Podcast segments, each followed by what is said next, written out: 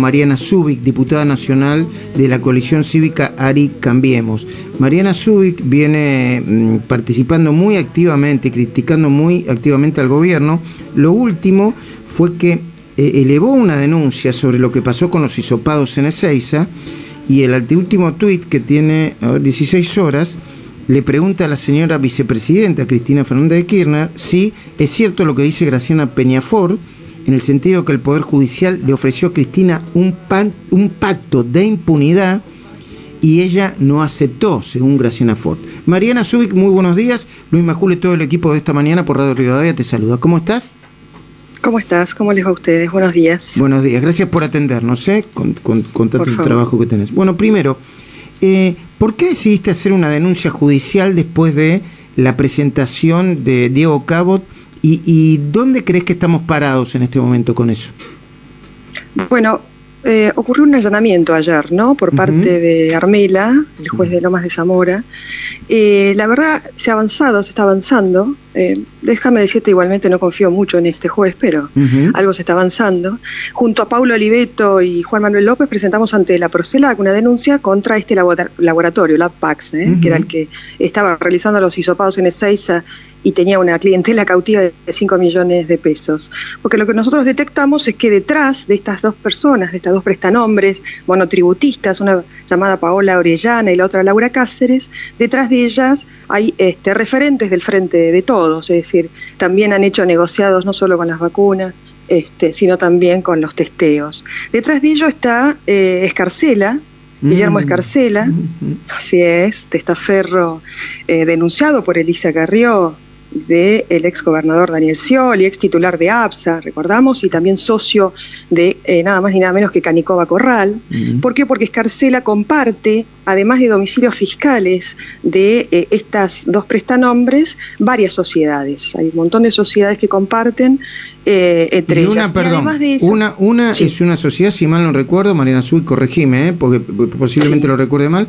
Una es una sociedad con la esposa de Canicova Corral en el negocio de la, mm, eh, la protección de valijas. Exactamente. Exactamente, en, todos los aeropuertos de la mm. Argentina, efectivamente, es con la esposa de Canicova Corral. Hay varias sociedades, una de ellas también la comparte con Gervasio Corach, es el ex sobrino, el sobrino del ex ministro del Interior. Ah, eh, y las sociedades, sí, así es, comparte con estas mujeres, eh, con estas dos prestanombres. Una es Bagage SA, la otra se llama Wrapping SA que yo hay varias, PDM Sociedad de Bolsa, algunas de las que me acuerdo, otras los Tamangos S.A.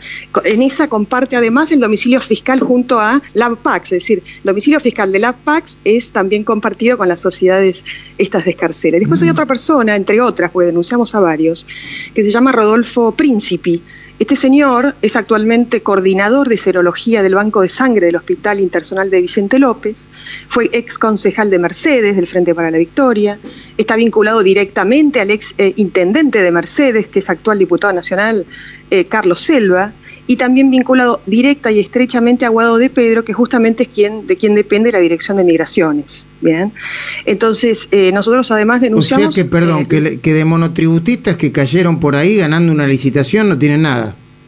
No, no tienen nada, exactamente. Y eh, una de ellas, la señora Laura Cáceres, además, es pareja de Jorge Fabrelo, que, quien sería además uno de los dueños de Sanity Care y de LabPax. Mm. Es decir, él colocaría a su pareja como una de las prestanombres para, para este negociado millonario que habría estado tanto en Ezeiza como en, en, Aeroparque. Aparentemente Aeropuertos Argentina 2000 tomó la decisión de, sacarlos y recién creo que en el día de hoy Estamboleán estaría haciéndose cargo, ¿no es cierto? Bueno, porque además eh, tiene un impacto, eh, digo, más allá del curro, tiene un impacto sanitario porque lo que entra por Ezeiza se, se esparce por todo, por, eh, por todo el país, ¿no?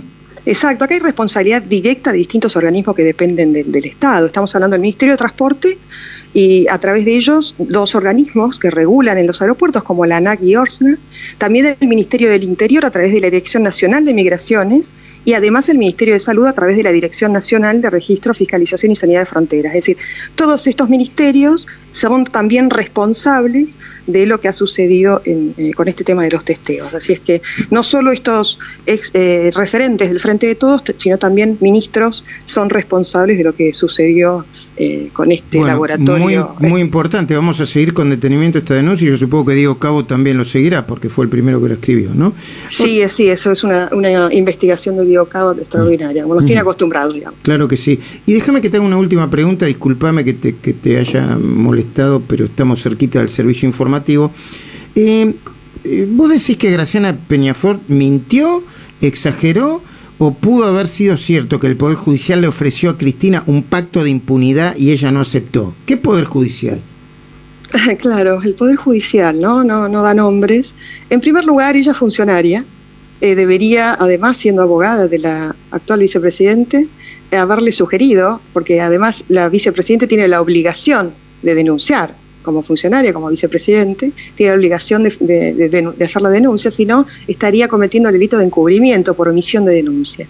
Eh, y si en el caso de que esto no haya sucedido, debería dar un paso al costado, rendir cuentas y renunciar a su cargo Graciana Peñafor, porque no es menor la acusación que hizo, ¿no? Dice que aparentemente el Poder Judicial, no sé a quiénes se referirá, habría, este, le habría propuesto a la vicepresidenta un pacto de impunidad a cambio de que no investiguen supuestos casos de lofer este, con los jueces.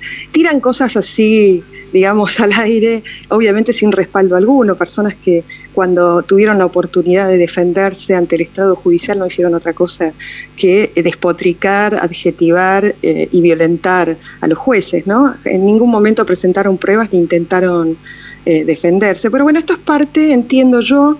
Mira, la verdad es que en, esto, en estos tiempos de de absoluta insensibilidad y prepotencia del gobierno.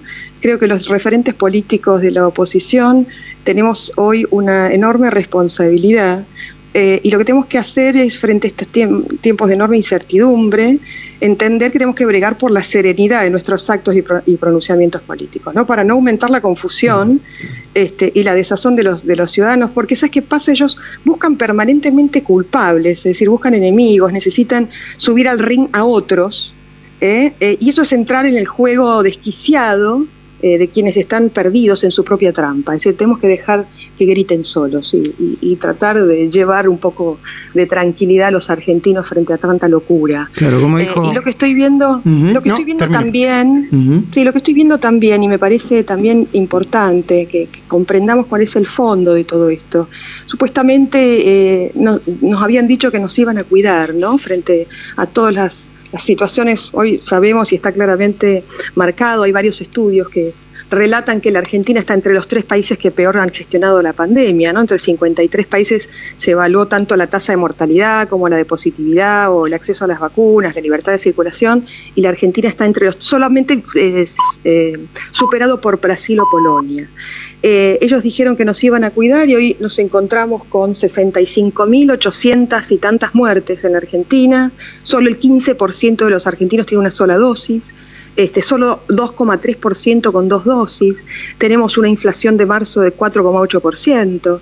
Es decir, estas son las cosas en las cuales deberíamos toda la clase política estar eh, trabajando mancomunadamente, pero la realidad es que mientras los argentinos necesitan de manera imperiosa inmunidad para ser libres, la realidad es que el gobierno únicamente está abocado en su impunidad para no ir preso. Mariana Zubik, muchísimas gracias por el tiempo y muchísimas gracias por atendernos. ¿eh?